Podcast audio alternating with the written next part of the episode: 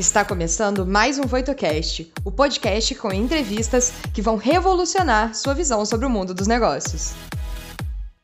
Olá pessoal, sejam todos muito bem-vindos. Eu sou o Júlio Briales, especialista em excelência operacional e transformação organizacional e professor de PCP e administração da produção. No Papo de Especialista, vamos contar com convidados nacionais e internacionais para conhecer os desafios e aprendizados de especialista em excelência operacional ao redor do mundo. Oi, tudo bem? Eu sou o Gabriel, eu sou head de produtos do Grupo Voito e eu vou trazer aqui algumas perguntas do público a serem respondidas sobre o tema de hoje, bem como os principais insights do conteúdo para complementar a sua experiência como ouvinte do nosso podcast. Um abraço, até mais. O nosso convidado aí, um convidado de peso, com grande experiência internacional, que realmente vai brilhantar o nosso papo de especialista aí. vejo a hora de chamar para a gente já começar essa entrevista aqui. Hallo, Klaus Moyen. Guten Tag, mein Freund. Wie geht's dir? Alles in Ordnung? Mir geht's sehr gut, Julio. Und was machst? Calma, pessoal. Pessoal, não se assustem, não vai ser entrevista em alemão, vai ser em português. Foi só para esquentar os motores aqui com o nosso é, convidado, Klaus Moyan. Tudo bem, Klaus? Mais uma vez, muito obrigado pela sua presença, pela aceitar o convite e participar do nosso Papo de Especialista. Muito obrigado, eu, pelo convite de vocês. Que legal, bacana. Bom, eu vou falar um pouquinho do, do nosso convidado aqui, do Klaus. Vou, vou até ler o currículo dele, que eu não posso pisar na bola e deixar de falar alguns detalhes, porque uma experiência dessa a gente não pode deixar de esquecer. Então, o Klaus é um executivo com mais de 30 anos de experiência em gestão industrial em empresas do setor automotivo como Mercedes-Benz e Volkswagen. Trabalhou nas áreas de logística, implementação e exportação, importação e exportação, produção, pintura, manutenção, melhoria contínua, que legal, e reestruturação de turnaround. Fundou a consultoria Tobemo Service em 2012 e desde então conduziu inúmeros processos de recuperação de performance, gestão de projetos, startups de produção e desenvolvimento de executivos. Atuou também como relações governamentais em projetos de implementação de uma nova fábrica automotiva. Então, é, com uma experiência dessa, e eu conhecendo bem o, o Klaus Moyen, né, mais conhecido como Moyen pelos, pelos, é, pelo mundo afora, né, como sobrenome Moyen, com certeza a gente vai, vai estar abrilhantado aí com as respostas que a gente vai sabatiná-lo aí com algumas perguntas aí. Tudo bem, Moena? Muito obrigado, tá? Tudo bem. Eu nem sabia que eu fiz tudo isso, Júlio. Como é que você... é onde você tirou isso? É, a gente pega currículo, LinkedIn, o pessoal da Voito, são os trabalhos dos bastidores da Voito que a gente reúne a sua experiência aí para poder montar esse mini currículo aí. Legal. Vamos começar com a primeira pergunta aqui, mãe. Vamos lá. Então tá, Klaus, é, você possui uma ampla experiência atuando na gestão de produção em diversas empresas e países. É, como o papel de um líder, né, você sempre foi um grande líder, pode contribuir para a criação de estratégias ótimas é, de, pra, de forma a garantir a eficiência dos processos de uma organização? É, essa pergunta é uma, é uma pergunta bastante ampla, mas eu diria o seguinte: eu acho que a, a, a principal a função, quando você tem uma liderança, é de, em primeiro lugar, você saber exatamente de qual assunto se trata o seu trabalho, certo? Quem é o seu cliente, certo? Quais são as suas tarefas e você saber exatamente o quanto que abrange todo esse seu projeto. Essa é a primeira questão de você saber.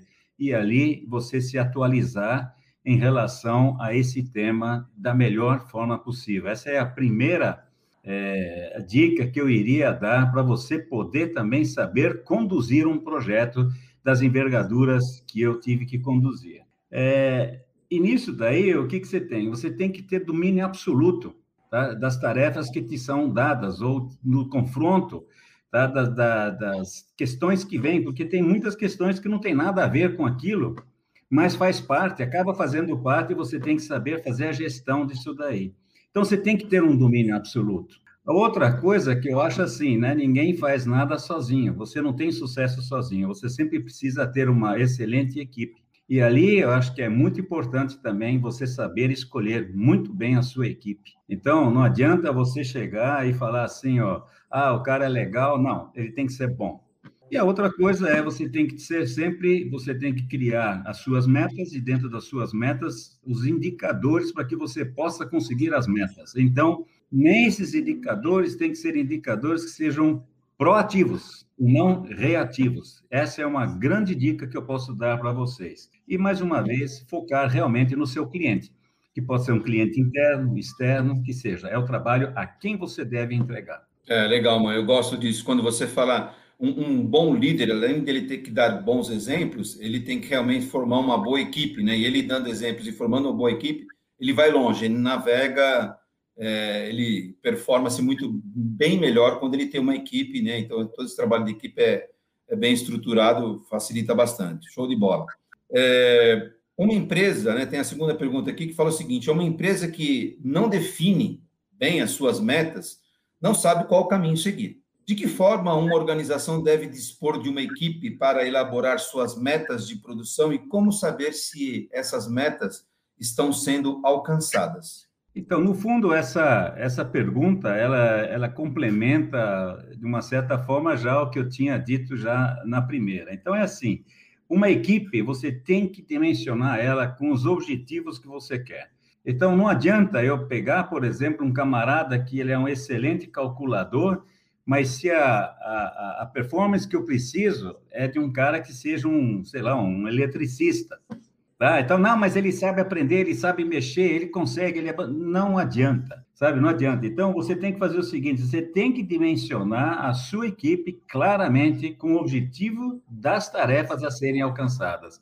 Essa é a principal função sua, e não precisa inchar ela nem nada seja com uma equipe bem eficiente. Essa é a primeira coisa. E é, a segunda é, é você chegar e deixar também para a sua equipe claramente, mas muito bem claro, claramente definidas as metas. Então, chegar e essas metas, elas têm que ser seguidas, têm que ser vigiadas, têm que ser monitoradas, tá? E você tem que fazer esses seus indicadores, é o que eu já falei antes.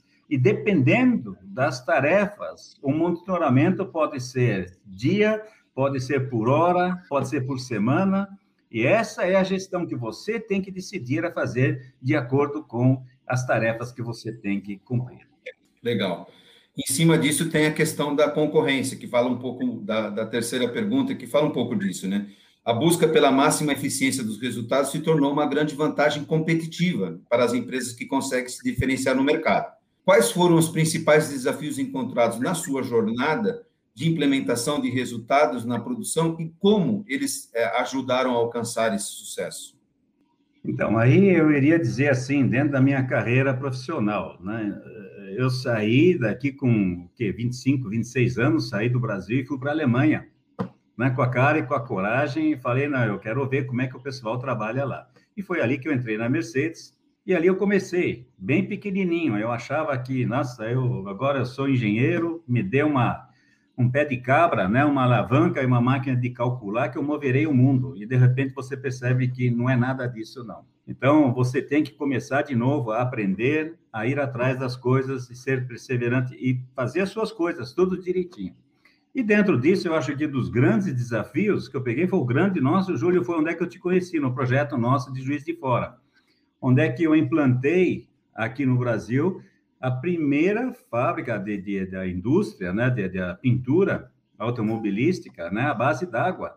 Foi a primeira fábrica fora da, da, da Alemanha, da Mercedes-Benz, de automóveis, de produção de automóveis, e esse processo de pintura foi o primeiro de toda a América do Sul.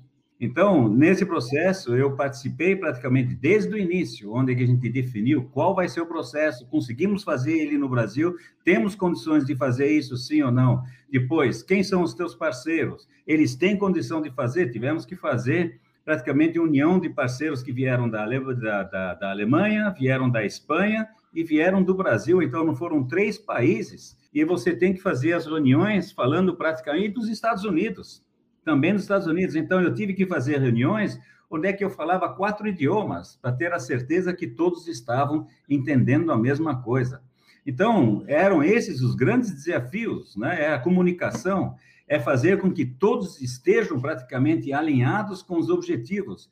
E, de novo, né, você controlar, você ter um project management em que você fazia a sua o seu monitoramento, a gente fazia ele diário e sempre com indicadores, de novo, falando, né? Proativos, ou seja, não deixar a criança cair no poço para depois falar, agora eu vou ter que tirar.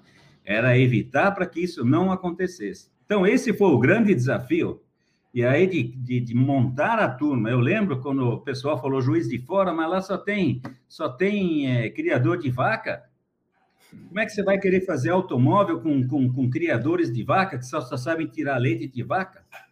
E a gente mostrou e provou para o mundo todo que com esse pessoal, a hora que você dá um treinamento e você sabe como levar eles, nós fizemos carros exportados para os Estados Unidos que tinham notas de audit melhor que os carros da Alemanha.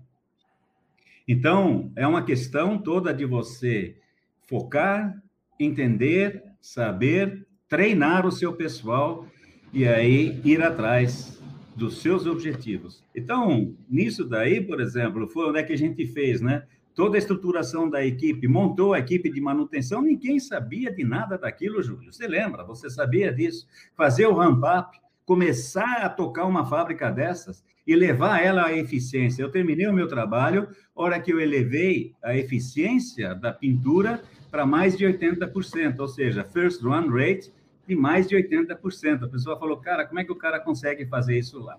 Sem falar que a gente provou em Juiz de Fora que a gente conseguia fazer uma produção modular de pintura com peças pintadas em fábricas diferentes que a gente fez lá com as peças de plástico lá com a com a Pegoform.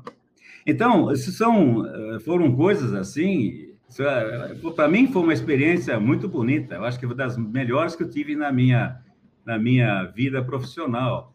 E a outra foi depois, quando eu saí de tudo isso, e aí eu montei as duas fábricas, por exemplo, da John Deere, onde é que de repente estava do outro lado, e eu fazendo toda a infraestrutura, aí era engenharia civil pura. Mas o que eles queriam era a gestão. E a gestão é, é aquilo que você fala, é com a experiência, e no fundo são essas coisas que eu estou falando aqui. E você faz a coisa, faz o projeto com as dificuldades. E é importante são as decisões que você toma, é importante de novo é o time que você tem, né? E a gente acabou pegando nessa construção das duas fábricas da John Deere, por exemplo, o segundo lugar entre sete fábricas que estavam sendo construídas mundialmente pelo mundo, né? Mundialmente, e nós pegamos o segundo lugar. Então ah, são assim, é, coisas muito bacanas e totalmente fora do que eu havia aprendido. E aí você começa a aprender de novo conforme as suas tarefas. É, resumindo, quando você fala, você responde, quer dizer, a, um dos principais desafios justamente era a, comunicação, né? Você falou das cores do, das peças do automóvel sendo pintada em vários departamentos para depois ter o mesmo tipo, a mesma tonalidade, né? Que é o que você sempre chamava do color matching, né? Que sempre falavam, né? Do famoso color matching, quer dizer, a comunicação das empresas era importante, mas a comunicação das pessoas, dos profissionais também era importante. E às vezes também a comunicação ou conhecimento, né? Brasil e Alemanha, nem, eles nem, nem conheciam muito detalhes é, do Brasil e muito menos de fora, né? Eles tinham muito medo, né, de colocar a primeira fábrica de automóveis fora do Brasil. Por isso que eles ficavam, né? Pô, Juiz de Fora, né? Só tem é, é, vaca, né? Só tem produção leiteira. Não, não era assim. Então a gente viu que a fábrica se desenvolveu bem, mão de obra foi qualificada e teve uma excelente é, qualificação da mão de obra, tudo em torno dessa boa comunicação, desse bom investimento no trabalho. Realmente é um, foi um projeto super interessante nesse sentido aí. Mas a comunicação é, é, é sempre um desafio em todas as organizações. E aqui, Moia, a gente tem algumas perguntas do público, né? Então, os alunos ou qualquer, não é, não é público-alvo, a maioria são alunos, mas tem muita gente, tem muitos executivos que acompanham também esse nosso papo de especialista, muitos convidados. Então, começam a fazer algumas perguntas e eles estão perguntando aqui o seguinte: quais são as principais ferramentas utilizadas para criar estratégias de produção e como elas podem ser usadas para acompanhar as metas dessa, dessas empresas? Então, Júlio, as principais é, ferramentas, né?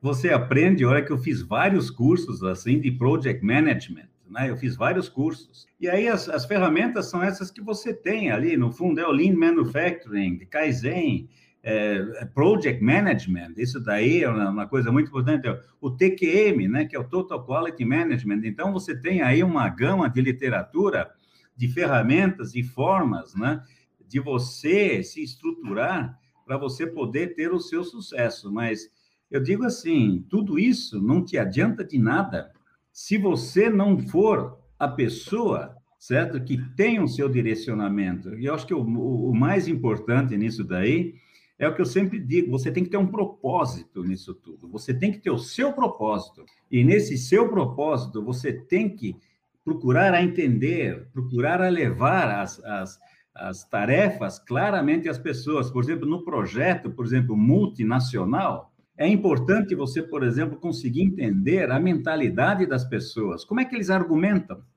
A forma de argumentar de um brasileiro é diferente da forma de argumentar de um alemão, ou de um espanhol, ou de um americano.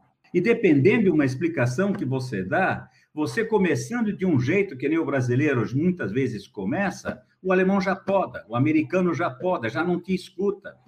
Então, essas coisas muitas vezes são barreiras que muitas vezes você está certo, você tem razão e você acaba não sendo ouvido. Então, eu acho que em muitas, vamos dizer assim, para o seu sucesso profissional, as ferramentas você tem que dominar, isso que eu falei aí. Você tendo isso tudo aí, sabendo o que, que é, estudando e tendo uma vivência com isso, o resto é isso que eu te falei. É você entender as pessoas, saber ouvir, procurar entender, procurar se colocar na posição do outro e argumentar. Sempre ser praticamente construtivo, você ir nos fatos, não se deixar levar por um lado emocional, jamais. Legal, show. Isso, mais ou menos o que eu queria aqui dizer. se vê nas suas respostas a sua experiência, né? Quer dizer, não é só a questão da ferramenta técnica, mas tem, lógico, a questão comportamental que ela tem sempre está permeando toda essa base aí. Em cima disso, Klaus, é, vejo que a indústria 4.0 gerou mudanças nos processos internos de diversas organizações. Quais foram os principais impactos nas organizações de produção e como as estratégias inovadoras atuam para a excelência operacional dos processos? Essa pergunta é uma pergunta muito boa, Júlio, porque a experiência que eu tenho é que o pessoal fala: não, eu quero 4.0, eu vou fazer disso aqui agora o supra-sumo tal. E muitos, muitos nem sabem o que significa isso, e principalmente não sabem o que significa isso para a própria empresa deles, onde muitas vezes eles não estão nem no 2.0. Então, é aquela, é aquela história: o cara quer subir uma escada querendo pular uns quatro degraus de uma vez só. Aí você já sabe o que, que vai dar. O cara vai cair de queixo no terceiro degrau. E aí vai rolar para trás, vai se machucar e não vai dar certo. Então, 4.0, legal, é muito bacana, tudo automatizado. E aí a primeira coisa que você tem que ter, mas fundamentalmente, é o domínio total dos processos. Os processos eles têm que estar claramente definidos, dimensionados, qualificados, quantificados.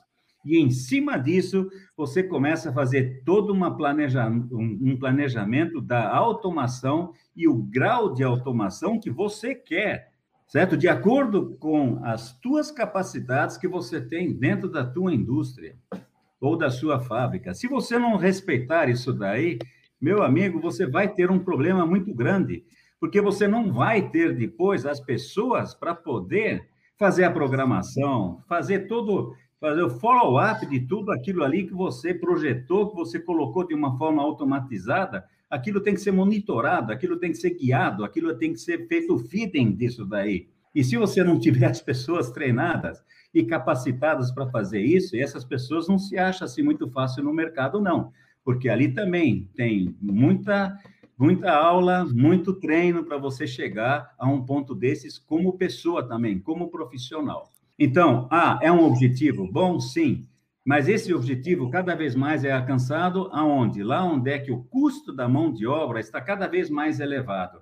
E isso também as pessoas têm que entender que a hora que você pega uma indústria 4.0, depois vai melhor ainda, a, vamos dizer assim, o número de funcionários ele cai, mas o grau certo de especialização dos funcionários ele cresce de uma forma assim brutal.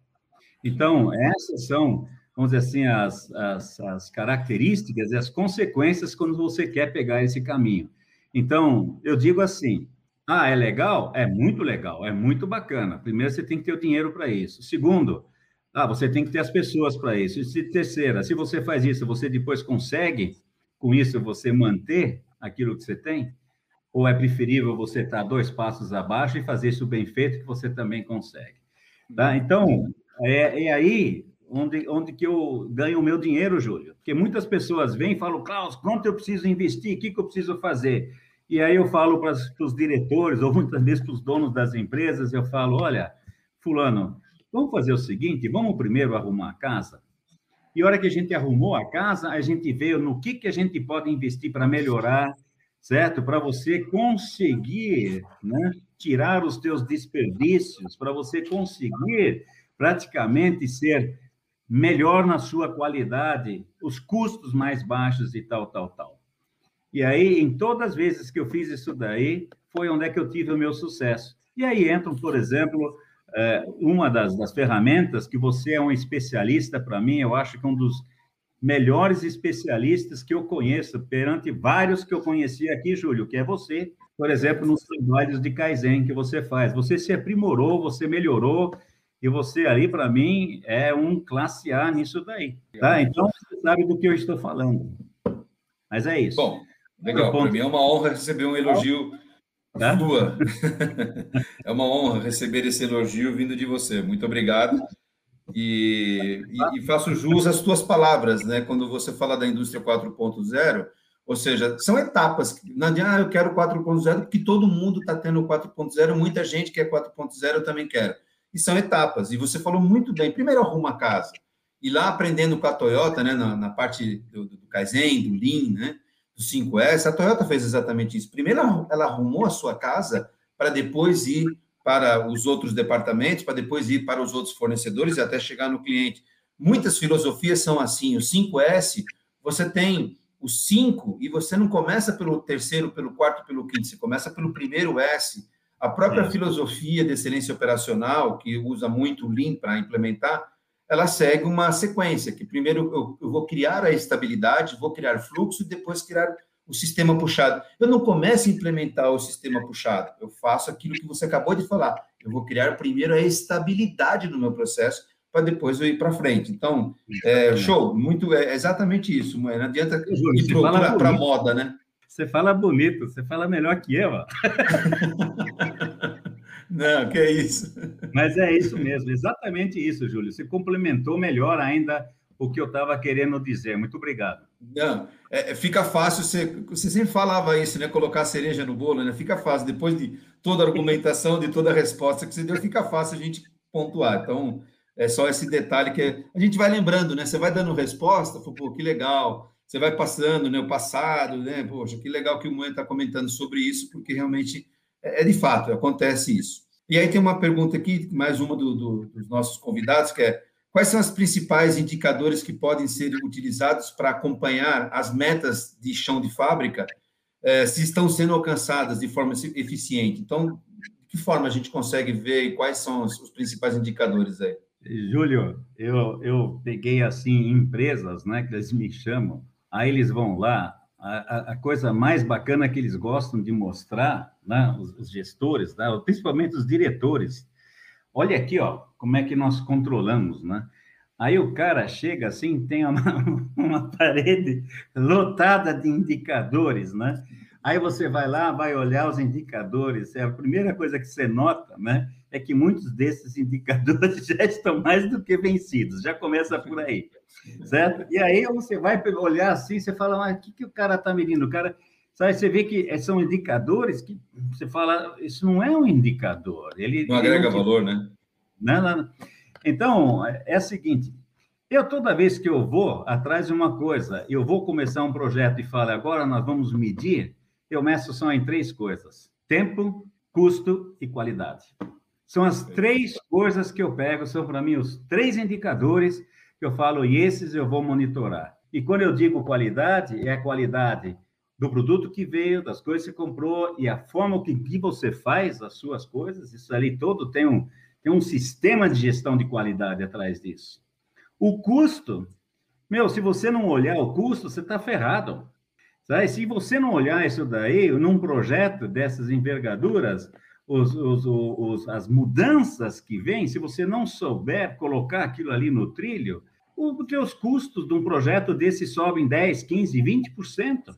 E de um projeto que nem a gente fez de 280 milhões, põe ali 20% em cima disso para você ver aqui são quantos milhões não são que você está perdendo porque você não fez a gestão dos custos. E aí é isso daí. E o tempo também. Se você não fizer a sua gestão do tempo, o projeto era para ser feito em um ano, você faz em um ano e meio, são meio ano que você perde de fazer a sua produção e de ganhar dinheiro.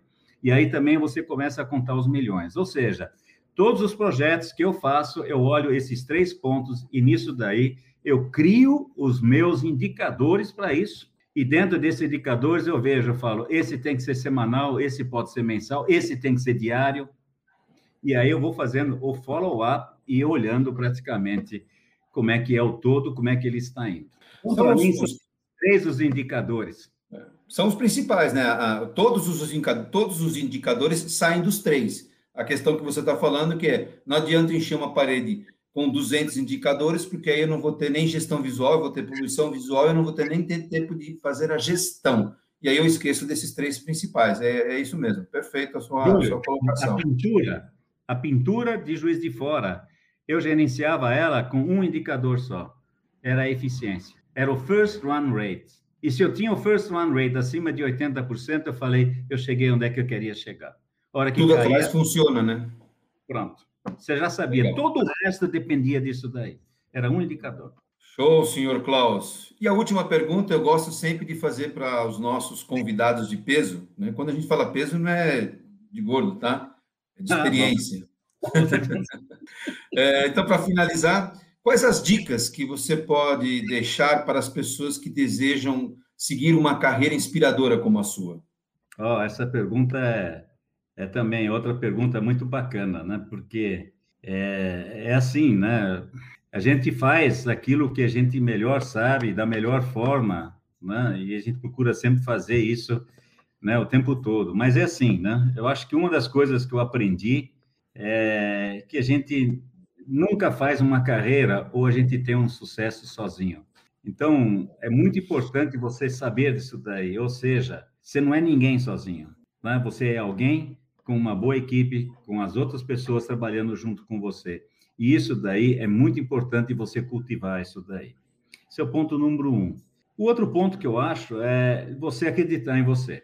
É, se você não acredita em você na primeira envergada que você toma, na primeira um não que você leva, aí você já chega e você não sabe o que fazer, aí você se deixa oprimir, o cara sobe em cima e você fica sempre lá no chão embaixo. Não pode. Então, nunca se deixa oprimir, né? E você tem que acreditar em você e você tem que ter o seu propósito de seguir os seus objetivos. Nunca desista deles. Nunca. Seria outra coisa que eu iria dizer. A terceira é assim, né? É a humildade. Eu acho a humildade é, um, é, uma das características mais bacanas que se pode encontrar em uma pessoa. Né? Então, você vai ver que muitas vezes as pessoas que mais têm, que mais são realmente, são aquelas pessoas, são as pessoas mais humildes. Elas nunca se mostram. De repente, você começa a descobrir o que elas são. E é isso daí é o que faz também com que você sempre vai estar aprendendo, mesmo das pessoas também mais humildes, você também sempre tem o que aprender. Então, isso daí, acho que é uma coisa que você tem que estar sempre dentro de você e você olhar com isso e você ter essa frente dentro de você. A outra o ponto que eu acho que é muito importante é você tomar decisões. Então, eu acho que na carreira profissional, o cara começa a ganhar dinheiro é, pelas decisões que ele toma certo? Se ele toma a decisão, se eu troco meu parafuso daqui para cá ou dali para lá, tá bom, é uma decisão que tem um grau de importância, não sei.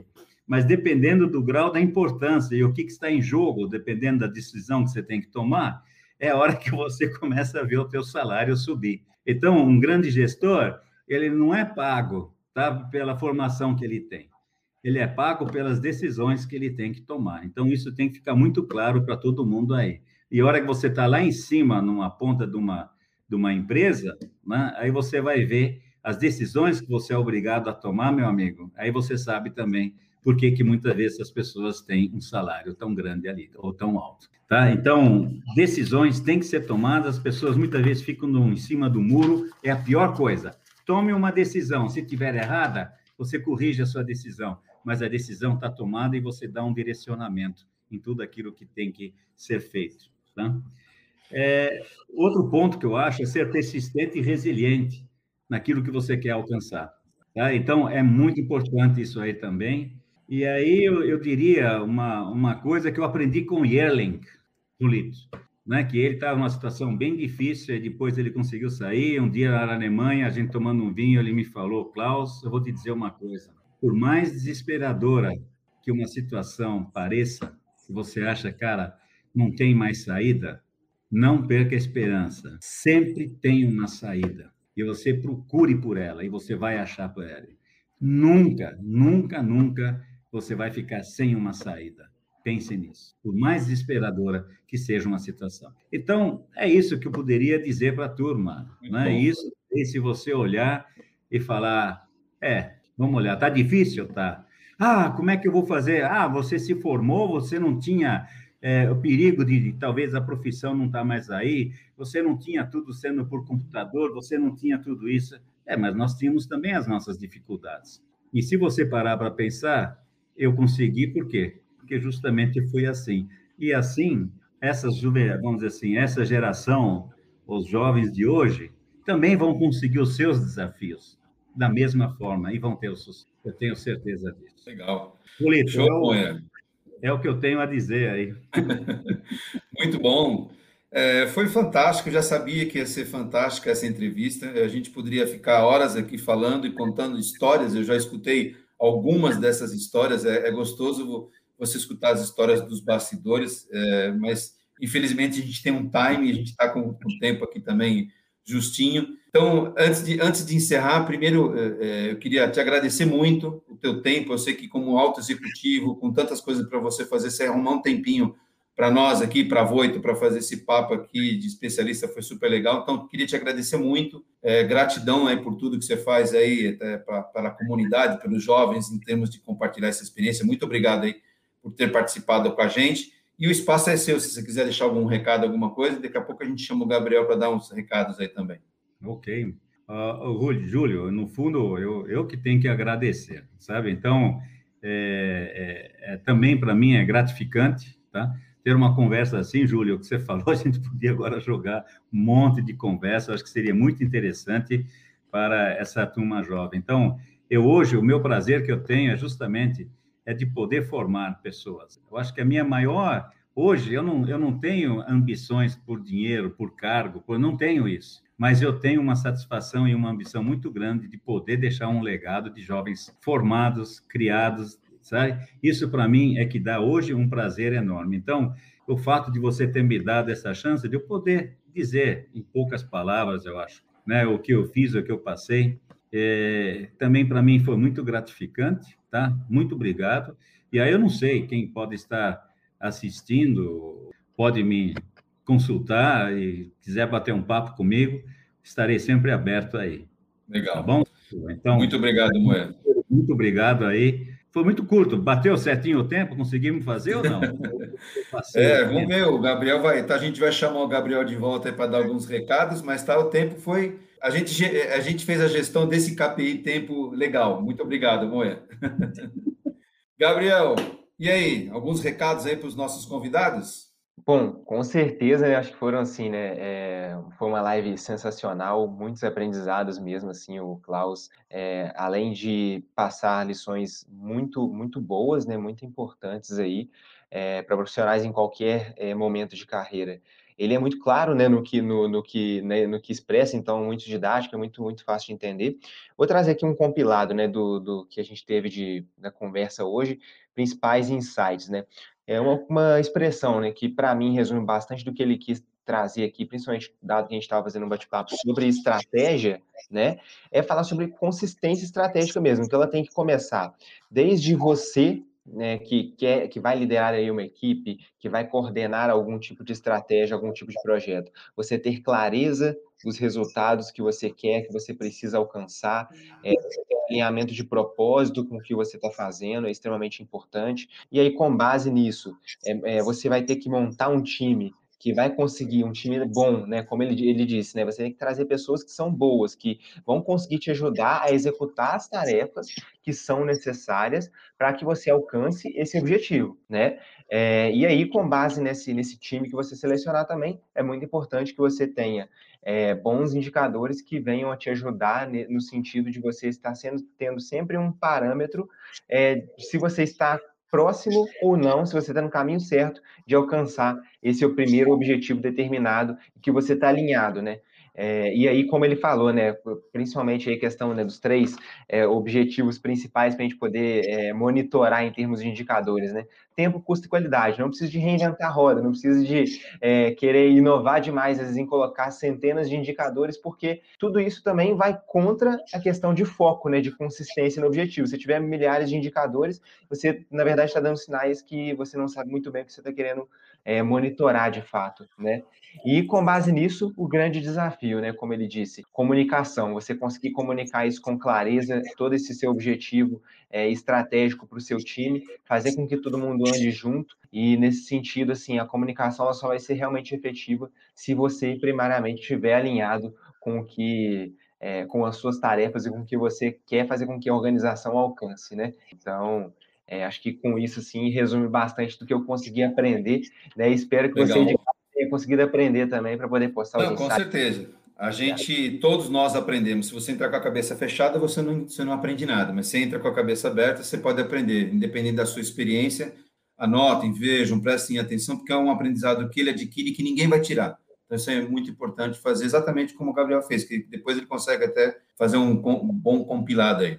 Beleza? Algum, Valeu. mais algum recadinho? Podemos já encerrar? Podemos encerrar, tá contigo. Obrigado, viu? Então, tá legal. Então, pessoal, mais uma vez agradecer ao Klaus Moia pelo, pela, por ter vindo aqui fazer esse papo de especialista, agradecer a participação de todos vocês. A gente sempre vai trazer gente assim, gente de peso, forte, com bastante experiência, para estar tá enobrecendo esse papo de especialista. É, eu tenho certeza absoluta que são dicas que vão acelerar e vão alavancar ainda mais os seus resultados e como eu sempre falo, não só na sua vida profissional, mas na sua vida pessoal também. Acho que o Klaus deixou bem claro aqui é, muitas dicas em termos assim comportamentais, pessoais mesmo, não só de uma ferramenta específica. Tá bom, pessoal? Até breve.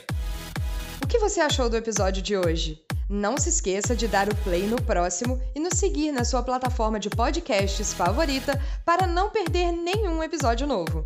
Ah, você também pode nos seguir nas redes sociais. Os links estarão na descrição desse episódio. Nos vemos em breve. Até lá!